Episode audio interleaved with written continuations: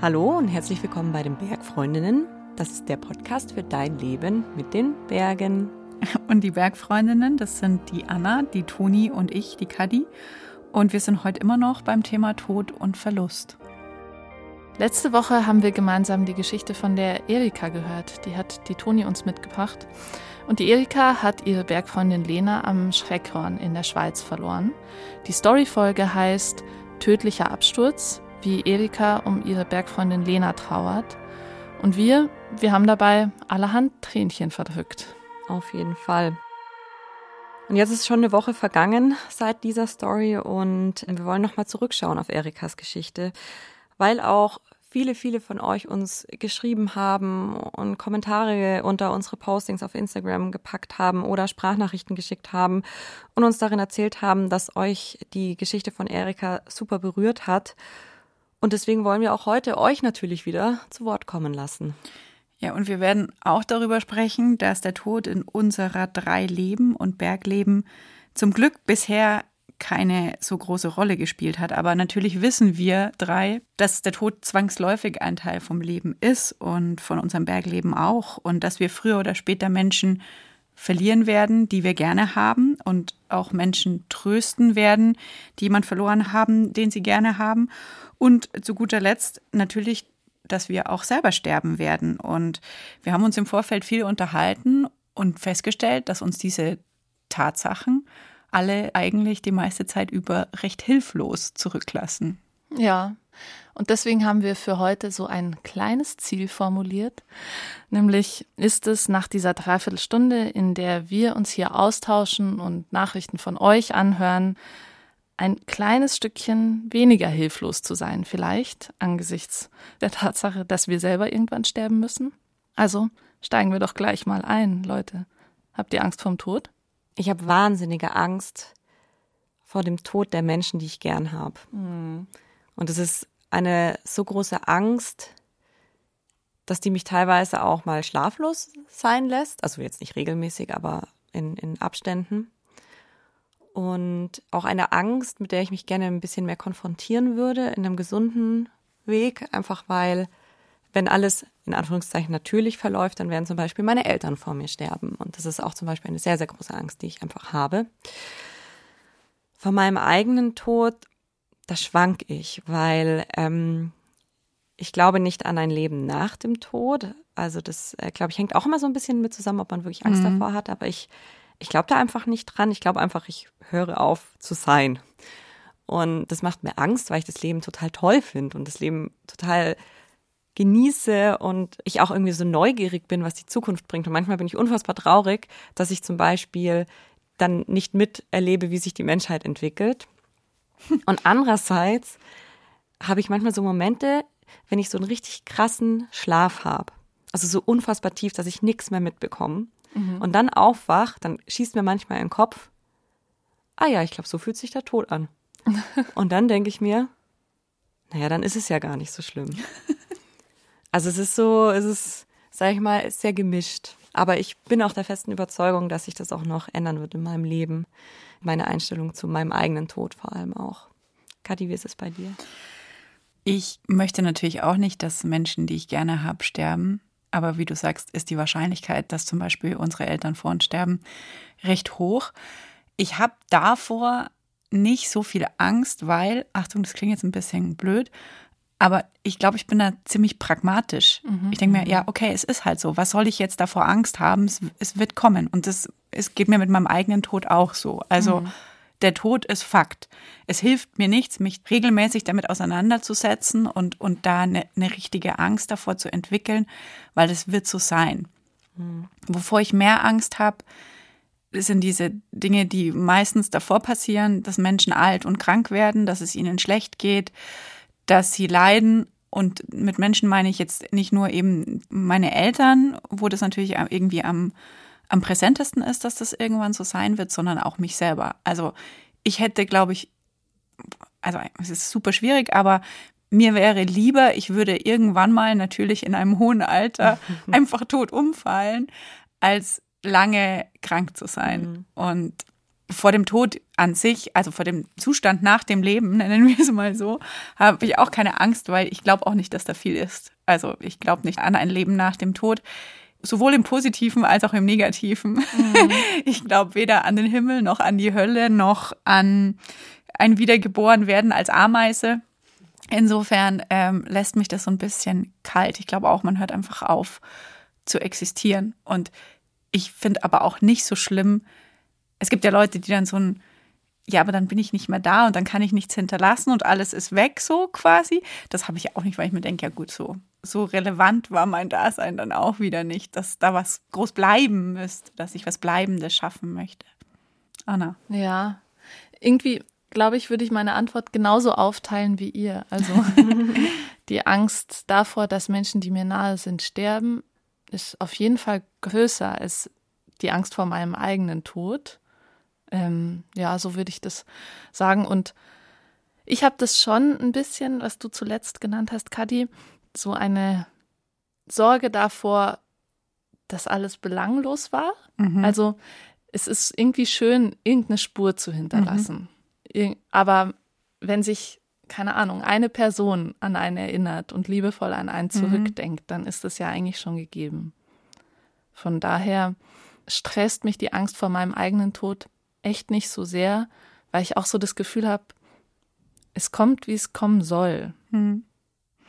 Ich glaube, es hängt auch ein bisschen damit zusammen, wie sehr man quasi mit sich und seinem Leben im Reinen ist, ne? Mhm. Und ob man das Gefühl hat, okay, wenn ich jetzt morgen über die Straße gehe und irgendjemand überfährt mich, dann hätte ich aber so eine Liste an To-Dos, an Menschen, die ich eigentlich nochmal anrufen wollte, an Konflikten, die ich klären wollte, an Dingen, die ich erleben wollte, bevor ich sterbe, mhm. die nicht abgearbeitet ist oder die, die mir auf der Seele lasten. Denkst du dabei zum Beispiel auch an Bergziele?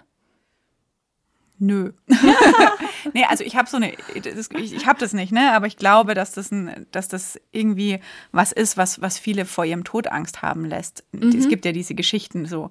Man erfährt, dass man stirbt in spätestens einem Jahr. Was macht man dann noch mhm. alles? Und ich wüsste es gar nicht so genau, weil ich schon das Gefühl habe, dass ich so ein Leben lebe, das darauf ausgelegt ist, ziemlich abrupt enden ja. zu können. Ja.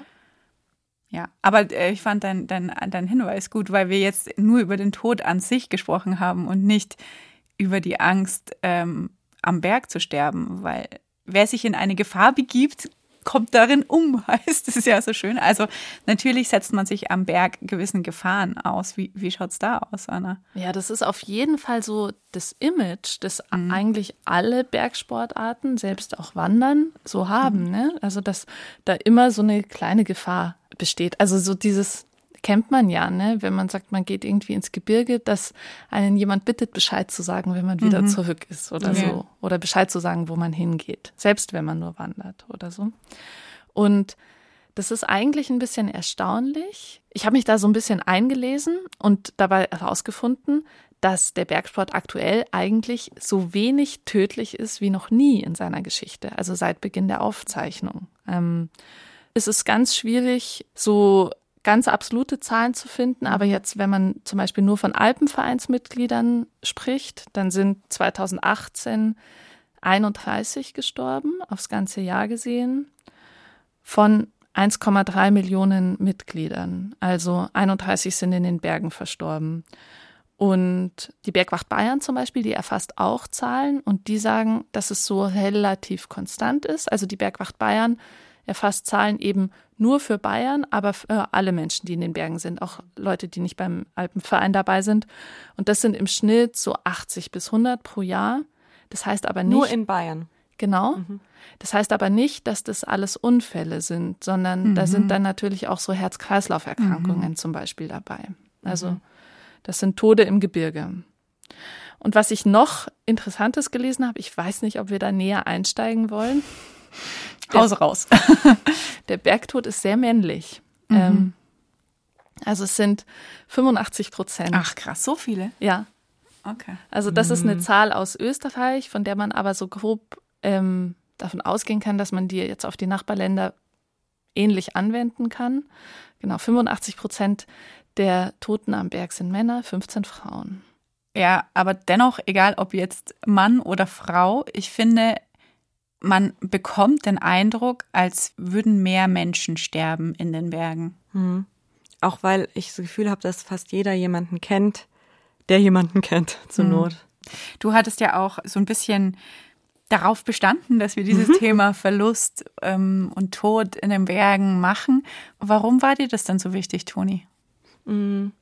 Es hat mehrere Gründe. Zum einen, weil ich tatsächlich auch Freunde habe, die jemanden verloren haben im Berg und das Thema für mich einfach über die Jahre hinweg dadurch immer präsenter geworden ist.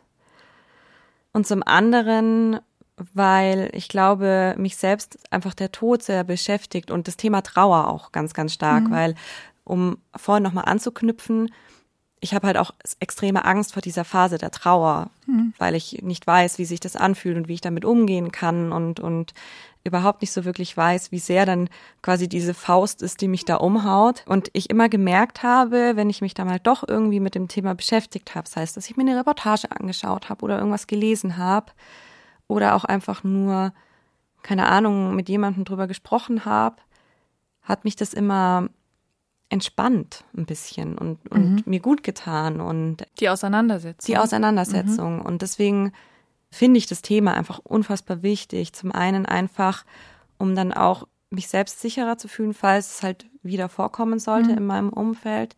Zum anderen, um mir da auch ein Bewusstsein zu schaffen, dass einfach halt auch diese Seite in den Bergen existiert. Und eben, ja, vielleicht wirklich diese Entspannung oder diese, dieses, Entspannung ist vielleicht das falsche Wort. Fällt euch da ein besseres ein, wenn ihr wisst, was ich meine? Hm. Einen einfacheren Umgang, vielleicht ist das eher das, was ich gesucht habe, das Wort für das Thema zu finden. Und deswegen fand ich das sehr wichtig. Mhm. Ähm, ich finde es total spannend, weil ich bin genau andersrum. Ne? Ich denke mir so, ja, also wie vorhin schon kurz gesagt, Fakt ist, es passiert mhm. und wahrscheinlich geht es mir dann schlecht. Aber wieso soll ich mich jetzt die ganze Zeit damit auseinandersetzen? Und geht es mir dann so vorträglich schlecht? Also, ne, ich will mhm. mich überhaupt gar nicht in dieses, in diese Situation ja. bringen, da so, nennt es Verdrängen. Ich weiß gar nicht, ob es Verdrängen ist, weil der Fakt ist mir, glaube ich, sehr, sehr, sehr bewusst. Und auch die Tatsache, dass es dann eben ganz schön scheiße sein wird, auf mhm. Deutsch gesagt. Aber das ist ja auch super individuell, glaube ich, wie man damit umgeht. Und ich würde jetzt auch nicht sagen, Leute, beschäftigt euch jeden Tag damit. Aber ich glaube schon, dass es phasenweise schon gut ist. Und ähm, wie war es dann bei Erika? Also ja, wie, wie ging es dir da? Ich war sehr unsicher. Also witzigerweise, als ich hingefahren bin, war ich überhaupt nicht unsicher. Und als ich da dann saß und einfach diese Geschichte gehört habe und auch gesehen habe, wie es ihr damit geht und, und auch wie sie damit umgeht, war natürlich Unsicherheit mal wieder das Gefühl, das einfach ähm, sehr oben mit dabei war und wir haben auch oft gelacht und im Nachhinein habe ich mir dann gedacht, war das unpassend, aber in der Situation war es irgendwie auch passend. Also es hat sich nicht falsch angefühlt, auch wenn es ein Unsicherheitslachen oder so war. Und auf der Heimfahrt habe ich mir gedacht, Mensch, Toni, ich glaube, du sollst dich mal um das Leben der Angehörigen nach deinem Tod oder wenn du halt nicht mehr fähig bist, irgendwie selber was zu regeln, kümmern und habe mich dann an den Tisch gesetzt, habe zu meinem Papa gesagt, Papa, ich möchte eine Patientenverfügung ohne Vorsorgevollmacht machen. Mhm. Und ja. ähm, genau, das Thema sind wir dann angegangen. Voll vorbildlich. Total. Sehr ja. pragmatisch. Ja. Äh, die Selina hat uns eine Sprachnachricht geschickt. Ähm, für die gab es auch einen Auslöser, sich mit dem Thema auseinanderzusetzen. Bei uns ist es tatsächlich so, dass wir uns ja, ich würde sagen, seit dem Tod unserer Großeltern, wo vieles nicht geregelt war, schon mehrfach damit auseinandergesetzt haben, ja, man sollte mal.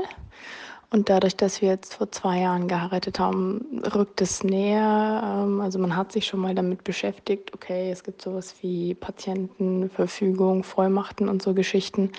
Und da sind wir jetzt gerade dabei, weil ich es auch in unserem Alter, wir sind jetzt beide 30, wichtig finde, zu sagen, man regelt das auch für einen Partner, weil es auch so ist. Auch wenn man verheiratet ist, hat der Partner ja nicht direkt Zugriff auf alles und kann entscheiden.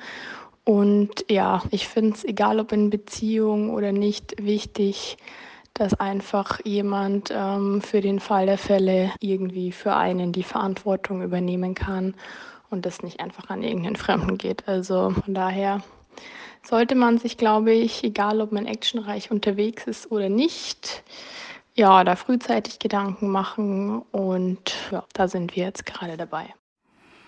Anna, hast du dir schon Gedanken über deine Patientenverfügung gemacht? Ich denke mir immer nur, falls ich plötzlich sterben sollte, habe ich wahnsinniges Mitleid mit den Menschen, die meinen Keller ausmachen. Aber also weiter denke ich noch nicht. Ich fühle ja. mich jetzt ehrlich gesagt völlig unerwachsen im Vergleich ja, zu Selina. Auch. Naja, die Patientenverfügung ist ja auch gemacht. gar nicht für den Fall, dass du stirbst. Dieser Stimmt. tritt ja vorher ein. Aber ja. Entschuldigung, ja. ich wollte dich unterbrechen. Nein, nein, ähm, voll gut. Du sagst ja, du hast dich dann damit auseinandergesetzt. Erzähl doch mal. Also, weil in so regelmäßigen Abständen ist dieses Wort in meinem Kopf. Und ich denke mir, ja, müsste man vielleicht mal, ach, eine Blume. So. ich, Ein Eichhörnchen. Ich, ich mag mich damit nicht auseinandersetzen. Toni, bist du jetzt Pro zum Thema Patientenverfügung? Natürlich. Ähm, ich habe mich da natürlich ein bisschen schlau gemacht und ich glaube, vorab muss man sagen, man braucht es nicht unbedingt. Ähm, die Patientenverfügung und auch die Vorsorgevollmacht garantiert dir eigentlich nur, dass dein Wille und deine Selbstbestimmung zu bestimmten Dingen umgesetzt wird, sobald du es nicht mehr kannst. Mhm. Aber es ist natürlich nicht so, dass wenn du keine Patientenverfügung oder keine Vorsorgevollmacht hast, alle sagen, dann lassen wir es einfach liegen und alles wurscht, sondern dann würde halt der Gesetzgeber greifen, der dann meistens einen gesetzlichen Betreuer bestimmt, der sich dann darum kümmert. Mhm. Bei der Patientenverfügung, die regelt quasi deinen Willen und deine Selbstbestimmung, was medizinische Maßnahmen anbelangt, ja. sobald du es nicht mehr kannst. Also das Paradebeispiel ist da immer das Koma, du fährst ja. ins Koma und es geht um lebenserhaltende Maßnahmen und so weiter und so fort. Und da kannst du dann einfach reinschreiben, wenn Situation XY eintritt, dann möchte ich dieses und jenes. Tatsächlich muss die auch sehr konkret sein seit einigen Jahren. Also man kann nicht mehr nur so reinschreiben, falls ich eventuell sterben werde, dann möchte ich jenes. Mhm. Sondern man muss schon konkret auf Situationen eingehen. Ähm, klingt sehr kompliziert, aber man findet natürlich einen Haufen Vorlagen, mhm. die schon von Organisationen und Anwälten oder mhm. so ausgearbeitet wurden, wo man dann quasi nur noch was ausfüllen mhm. oder ankreuzen muss. Mhm. Diese Patientenverfügung, wenn die wirksam ist, muss sie auch umgesetzt werden, entweder von deinem gesetzlichen Betreuer oder, und da kommt dann die Verbindung zur Vorsorgevollmacht von dem Vorsorgebevollmächtigten. Mhm. Sollte diese Patientenverfügung nicht wirksam sein, dann verpufft die nicht einfach nur, sondern die dient dann quasi als Vorlage und da wird es dann kompliziert. Oh je. Ähm, dann müssen eben der gesetzliche Betreuer oder ähm, die Vorsorgebevollmächtigten mit dieser Vorlage sich überlegen, was dein Wille hätte sein, sein können. So. Mhm. Und ähm, Deswegen ist die Patientenverfügung schon irgendwie halt eine krasse Entlastung. Einerseits für einen mhm. selbst, für die Angehörigen, weil sie sich nicht mehr Gedanken machen müssen, was du gewollt hättest, aber auch für die behandelnden Ärzte. Und es ist auch so, also wenn du jetzt in die Patientenverfügung zum Beispiel reinschreibst, ich möchte nicht beatmet werden, wenn ich schwer an Covid erkranken sollte und du dann aber noch bei Bewusstsein bist und sagst, hey, ich will doch beatmet werden, dann wirst du auch beatmet. Also das ist dann nicht so, du kannst dich schon noch mündlich widerrufen. Es gilt mhm. dann quasi schon dein Wort. Mhm. Und nochmal zurück zu meinem Keller. Dafür braucht es dann ein Testament, oder? Ja, das genau. Ich auch schon Wo fragen. liegt diese Patientinnenverfügung? Ach so. In der Regel sollte die halt irgendwo liegen, dass sie auffindbar ist. Mhm. Ne? Also wenn du, ähm, wenn man jetzt dann wieder zur Vorsorgevollmacht kommt, das ist ein guter Bogen und du hast jemanden Vorsorge bevollmächtigt, dann sollte der halt wissen, wo deine Patientenverfügung liegt, weil die dann ihm hilft, quasi das umzusetzen, was du möchtest. Mhm. Und die Vorsorgevollmacht, die ist, also habe ich jetzt öfter gelesen, eigentlich viel wichtiger, weil die viel früher schon greifen kann als die Patientenverfügung. Ja weil ab dem 18. Lebensjahr sind wir geschäftsfähig. Das bedeutet, wir können Verträge abschließen, uns dadurch verpflichten und sind es quasi bis an unser Lebensende. Es kann aber halt passieren durch Unfall, Krankheit, dass wir nicht mehr geschäftsfähig sind. Und ab dem Moment müssen wir betreut werden. Und in dem Fall können wir halt sagen, in dem Moment, wo wir noch geschäftsfähig sind, okay, wenn wir betreut werden müssen, dann möchte ich, dass es eine bestimmte Person tut oder mehrere Personen. Und die legen wir eben in dieser Vorsorgevollmacht mhm. fest und die kümmert sich dann um unsere verschiedenen Aufgabenbereiche, die wir halt mhm. haben. Und da ist es natürlich immer gut bei der Vorsorgevollmacht, wenn die Person weiß, dass sie da drin steht. alles Wichtige packe ich euch natürlich gerne in die Show Notes. Jetzt habe ich, während du das alles geschildert hast, bei mir so festgestellt, wenn ich mir das so vorstelle und deine Erzählungen auf mich anwende, dann breitet sich doch ein mulmiges Gefühl aus. Also so viel zum Thema keine Angst vor dem eigenen Tod. Mhm. Und, und das hat mich sofort erinnert, auch wieder an die Story, an das, was Erika erzählt hat, was sie in ihr Tagebuch geschrieben hat. Ich habe am Tag, bevor wir an Schreckhorn gefahren sind, habe ich in mein Tagebuch noch ganz kurz reingeschrieben, als Reminder, weil ich darüber nachdenken wollte, what if I die tomorrow? Mir hat sich das so eingebrannt, diese Formulierung und dieser Umstand, dass sie diese Frage so in ihr Tagebuch reingeschrieben hat. Und dann habe ich irgendwie gedacht, boah, das macht voll viel mit mir. Ich mache das jetzt auch. Aber ich konnte nicht mal diese Frage aufschreiben. Hm. Echt? Nee, weil? es ging nicht.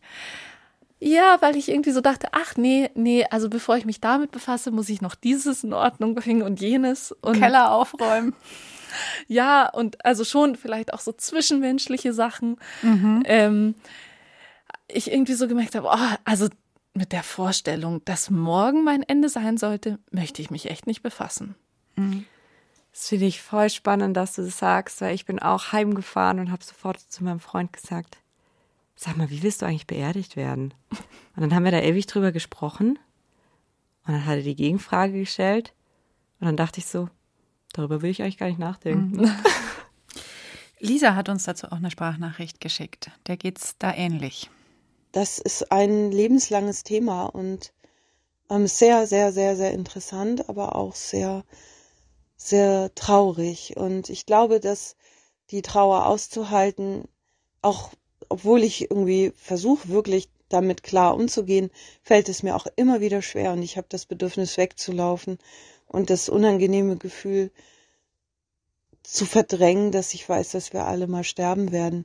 Aber dadurch bin ich sehr ängstlich geworden. Das ist tatsächlich so. Also ich habe euch ja schon zwei oder dreimal verraten, dass ich schwache Nerven habe am Felsen. Das ist einfach so. Das war die Lisa, äh, die uns häufiger Sprachnachrichten schon geschickt hat, wie sie sagt. Was ich spannend finde, ist, ähm, dass sie eben sagt, sie schiebt das auch so weg und ähm, trotzdem begleitet es einen immer irgendwie ein ganzes Leben lang. Und es gibt ja so Punkte, wo man dann wieder daran erinnert wird, gerade um jetzt wieder mal zum Berg zurückzukommen, dass Mann und Frau in den Bergen sterben kann. Mhm. Nämlich dann, wenn Bergpromis oder eben Sportlerinnen oder ja, Expeditioneure, das Wort gibt es nicht, ähm, sterben. Und auch da hat Lisa gesagt, an einem ganz konkreten Beispiel, dass das was mit ihr gemacht hat.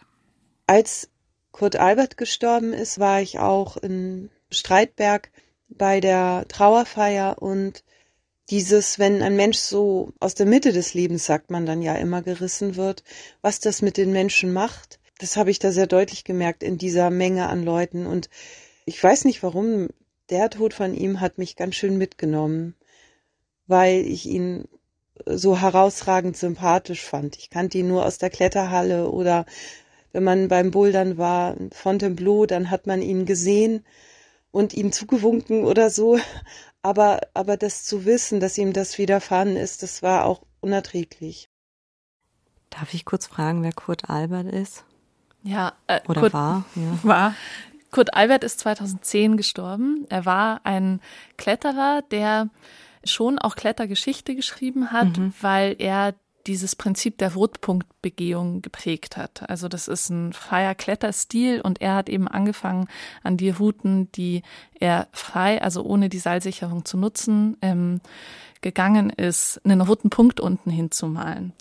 Mhm, und mhm. ja, der ist im Alter von 56 Jahren im Frankenjura verstorben und war Zeit seines Lebens auf echt wilden und meiner Auffassung nach auch lustigen Expeditionen mhm. unterwegs, weil viele von denen eben bei Fermins waren, also halt sozusagen ohne künstliche Hilfsmittel. Und da kommen dann so absurde Sachen raus, wie dass er mal ein Boot 50 Kilometer gegen die Fließrichtung eines Flusses hochzieht. Mhm. Dauert halt dann. Ein paar Tage. Einige, Stunden. ja. ja. Wie ist es denn bei euch grundsätzlich, wenn jetzt jemand stirbt? David Lama war total groß in den Medien zum Beispiel. Es gibt ganz viele Skifahrer, die in Lawinen gestorben sind und Skifahrerinnen. Macht es was mit euch? Habt ihr dann mehr Angst am Berg? Hm. Also mich berührt es schon jedes Mal mhm. und ich habe ein bisschen überlegt, weshalb das so ist. Und ich glaube, das liegt vor allem daran, dass das eben so Todesfälle sind von Menschen, die aus, de, aus der Mitte des Lebens gerissen wurden. Also das mhm. liegt ja in der Natur der Sache, wenn man unterwegs stirbt. Und da finde ich, ist es fast egal, was die Todesursache war. Das rührt mich immer, weil ich das mhm. traurig finde. Mhm. Also auch egal, ob, ob jetzt Verkehrsunfall oder Berg. Ja. Oder hast du dann dadurch, dass du eben auch ein Bergmensch bist, da nochmal eine engere Connection? Nee, irgendwie nicht, weil ich das Gefühl habe, die Spielarten am Berg sind mhm. so unterschiedlich mhm. und vor allem ähm, die Bereiche, in denen sich professionelle BergsteigerInnen bewegen, sind ganz andere als die, in denen ich mich bewege. Mhm.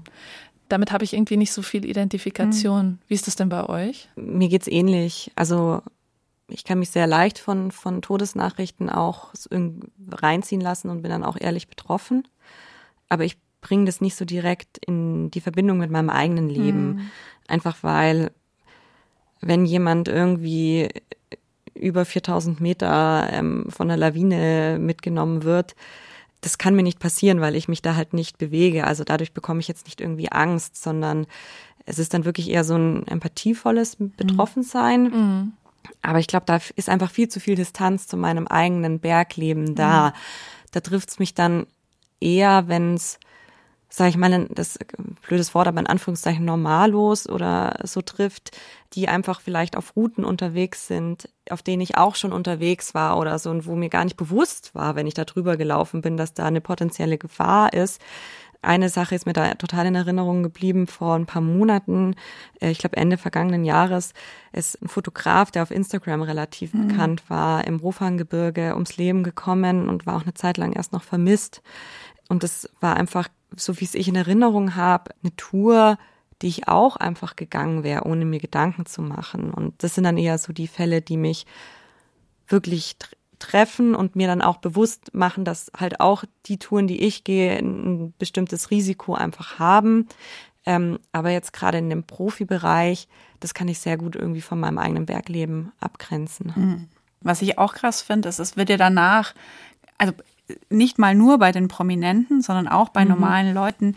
Wir hatten es vorhin ja schon mal, gehen diese Bergtode dann durch die Medien und dann wird super viel darüber geredet und analysiert was da passiert ist und was da war. Und zu dem Thema hat uns Fabian eine Sprachnachricht geschickt. Der hat letzten November auf einer gemeinsamen Tour seine beste Freundin verloren. Und die beiden sind auch wirklich schwierige Sachen gegangen und kannten sich aber aus, so ein bisschen wie bei Erika in unserer Story eben. Mhm. Und die Berichterstattung danach hat das aber alles verdreht.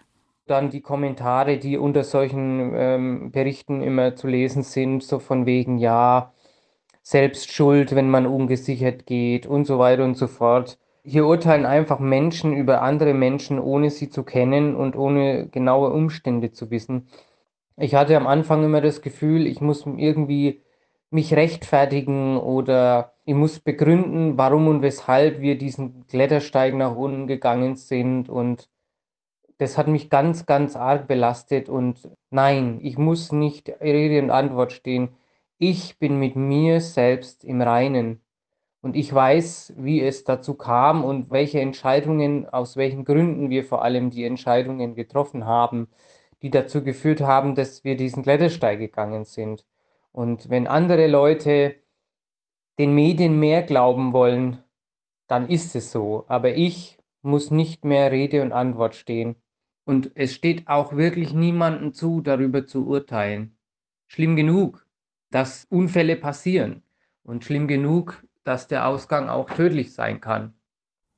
Ja, was der Fabian da erzählt, das hat mir auf eine Art auch nochmal die Augen so geöffnet und mich einfach wachgerufen hinzu. Ich mache das zwar meistens nicht so, aber wenn ich mich an so einer Diskussion mhm. online beteiligen würde, dann muss ich auf dem Schirm haben, dass die Hinterbliebenen und vielleicht auch die Leute, die dabei waren, mitlesen. Also das ist alles öffentlich, das dringt zu denen. Und da gilt noch viel mehr als sonst die Regel des Internets, dass ich wirklich auch so ein bisschen über die Konsequenzen meines Handelns mhm. nachdenken muss. Ich finde das ganz schlimm, wenn er sagt, dass ihn es so getroffen hat, was irgendwer sagt. Ja, ja, verstehe ich voll. Wir haben auch noch eine Sprachnachricht von Svenja bekommen, der noch ein anderer Aspekt super wichtig ist bei dem Thema Tod am Berg. Hallo ihr Lieben, ich habe gerade die letzte Folge vom Podcast gehört und muss sagen, die hat mich wahnsinnig, wahnsinnig berührt und ich wollte, ich weiß nicht, ob ihr das vielleicht aufnehmen könnt, auch mal in dem Podcast, aber ein bisschen verbreiten, Danke zu sagen, danke an die Bergrettung, an die Bergwacht, die in so Situationen einem ja auch wahnsinnig helfen, dann auch als Angehöriger, die auch krasse Sachen erleben. Und ich hatte zwar noch nicht so eine Erfahrung, Gott sei Dank, aber mein Freund, der bei der Bergwacht ist, hat eine gute Freundin, die ist am Fels abgestürzt und dann ist er äh, auf diesen Einsatz gekommen als Bergwachtler und er hat die reanimiert und ähm, genau, also es ist einfach danach eben dann aber mit diesem Kriseninterventionsteam auch sprechen können, dass ja eben auch für die Angehörigen da ist, was wahnsinnig wichtig und wertvoll ist, dass das alles aufgearbeitet wird. Und genau in dem Zug einfach würde ich gern mal an alle, die sowas machen, die bei der Bergwacht sind, Danke sagen und es schön, wenn das vielleicht Gehör bekommen kann hat es hiermit gehört.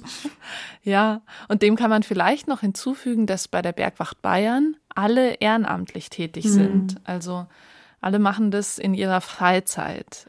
Fabian hat uns auch noch mal eine Sprachnachricht geschickt, der in Zusammenhang eben mit dieser Situation, die Bergwacht kommt und die Alpinpolizei, noch einen Tipp mitgeben möchte. Ich habe mir nach diesem Unfall, weil was ich auch ganz schlimm fand, ich war ja quasi noch in der Wand und der, der Rettungshelikopter war noch nicht mal vor Ort. Da hat mich schon die Alpinpolizei angerufen und wollte genaue Umstände wissen. Und auch dann direkt nachdem ich ins Tal geflogen wurde, wollte jeder von mir wissen, irgendwelche Kontaktdaten und die Angehörigen und Adresse und Telefonnummer, Handynummer und so weiter und so fort. Und in diesem Moment weiß man das alles gar nicht. Und ich habe jetzt nach diesem Unfall mir tatsächlich so eine Art Notfallkarte ausgedruckt und einlaminiert, welche ich in jedem Rucksack zum Beispiel habe. Da stehen Kontaktdaten drauf von meiner Familie, wichtige Daten, die mich betreffen, also äh, Geburtsdatum, Blutgruppe, irgendwelche Allergien, damit eben nicht diese Leute, die mit mir unterwegs sind, äh, ausgefragt werden müssen. Ich finde das einen total guten Tipp. Also ich mhm. glaube, ich mache das auch. Also klar, für die Situation selber ist es vielleicht ein Tropfen aus dem heißen Stein. Aber wenn es jemanden in einer traumatischen Situation mhm. entlastet, dann ist es echt kein Aufwand dafür. Mhm.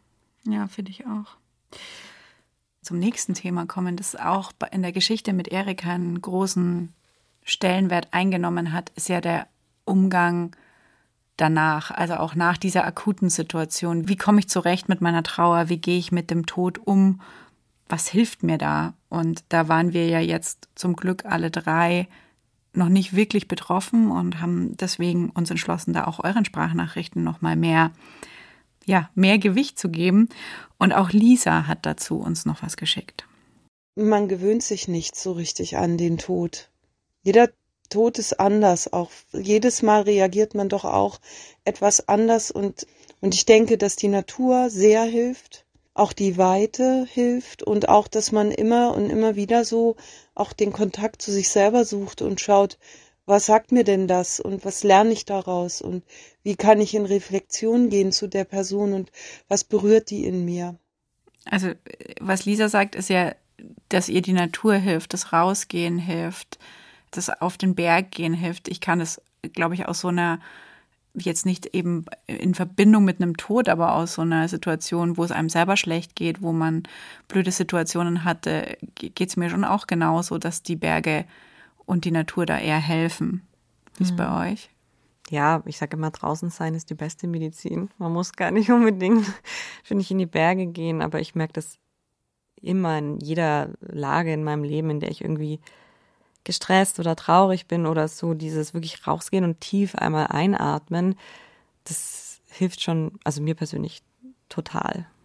Auch unsere Hörerin Luisa würde wahrscheinlich, äh, was hast du, die Natur ist die beste Medizin, nee, rausgehen ist die beste rausgehen. Medizin, würde sie, glaube ich, auch unterschreiben. Ich habe vor ungefähr vier Jahren eine gute Freundin verloren ich habe das Ganze so ein bisschen verdrängt damals und eine Freundin hat mich eingepackt und gesagt, komm Lu, wir fahren jetzt in die Berge, wir machen das jetzt, du musst jetzt mal hier raus und mal auf andere Gedanken kommen. Und wir sind dann ins schöne Allgäu gefahren. Ich weiß gar nicht mehr, was für eine Tour wir gegangen sind. Ich bin eigentlich nur hinter ihr hergestiefelt.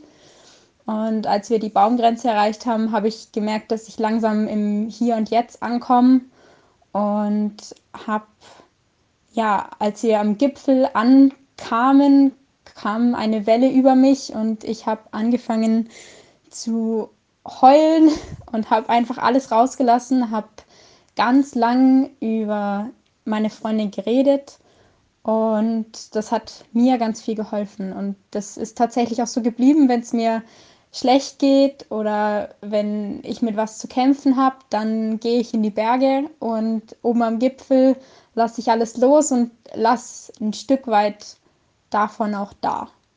Also das ist so mein Tipp dafür, was ich machen würde, wenn ich jemanden in den Bergen verliere.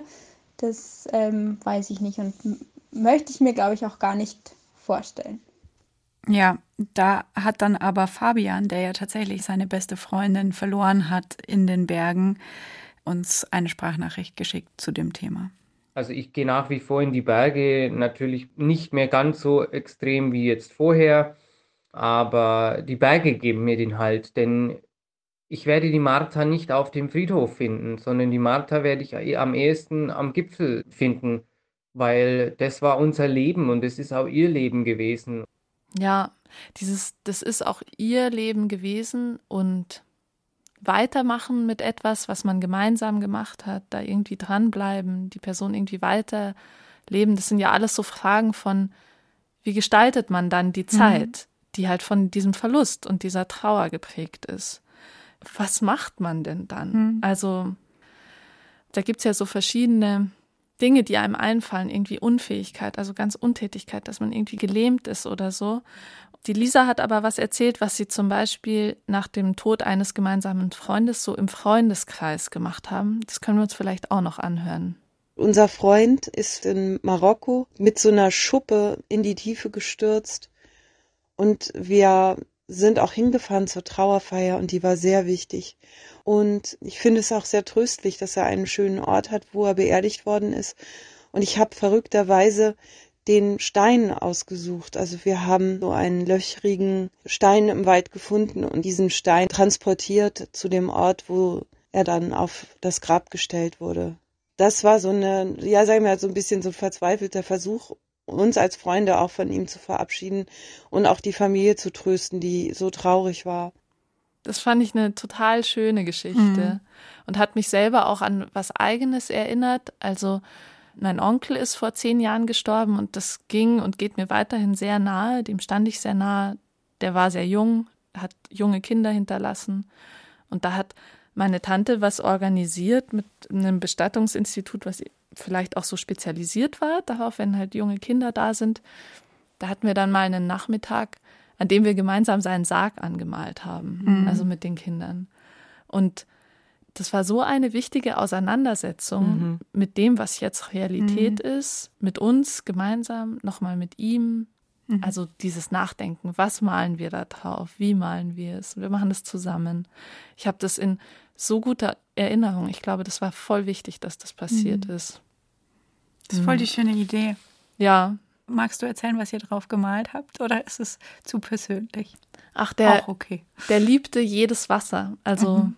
ähm, der hat gesegelt und deswegen waren da sehr viele Wassermotive und liebte ja. überhaupt die Natur. Und er hatte aber auch mal, als er jünger war, einen Alpha Spider, den haben wir, glaube ich, auch drauf gemalt. Das konntet ihr? Ja, mit Vorlage. Sehr cool. Mhm. Ja, jetzt haben wir lange geredet und uns viele Sprachnachrichten angehört von euch. Vielen Dank dafür nochmal. Bei diesem echt schweren Thema freuen wir uns natürlich umso mehr. Wie geht's uns denn jetzt? Unser Ziel war ja, dass wir uns nach dieser Dreiviertelstunde oder nach dieser Zeit weniger hilflos fühlen angesichts des Themas Tod. Ist es so? Ich glaube, was ich auch wieder jetzt durch die letzten Dreiviertelstunde gelernt habe, ist einfach, wie individuell, das, was Lisa auch gesagt hat, dass doch jeder Tod anders ist und jede Trauer wahrscheinlich dadurch anders ist. Und ich glaube, ich mein Bedürfnis, mich darauf vorzubereiten, mhm. anpassen muss. Ich glaube nicht irgendwie ablegen oder so, sondern einfach anpassen muss. Und ich glaube, ich brauche noch die zwei Folgen von uns, die noch kommen werden, um mich damit noch ein bisschen mehr auseinanderzusetzen. Mhm. Aber ich merke wirklich durch jede Sprachnachricht, jede Nachricht, die wir bekommen, jedes Gespräch, das wir hier führen in unserem kleinen Kreis, ich einfach so ein bisschen ruhiger werde. Und vielleicht ist ruhiger gleich weniger hilflos. Auf jeden Fall ist ruhiger weniger hilflos.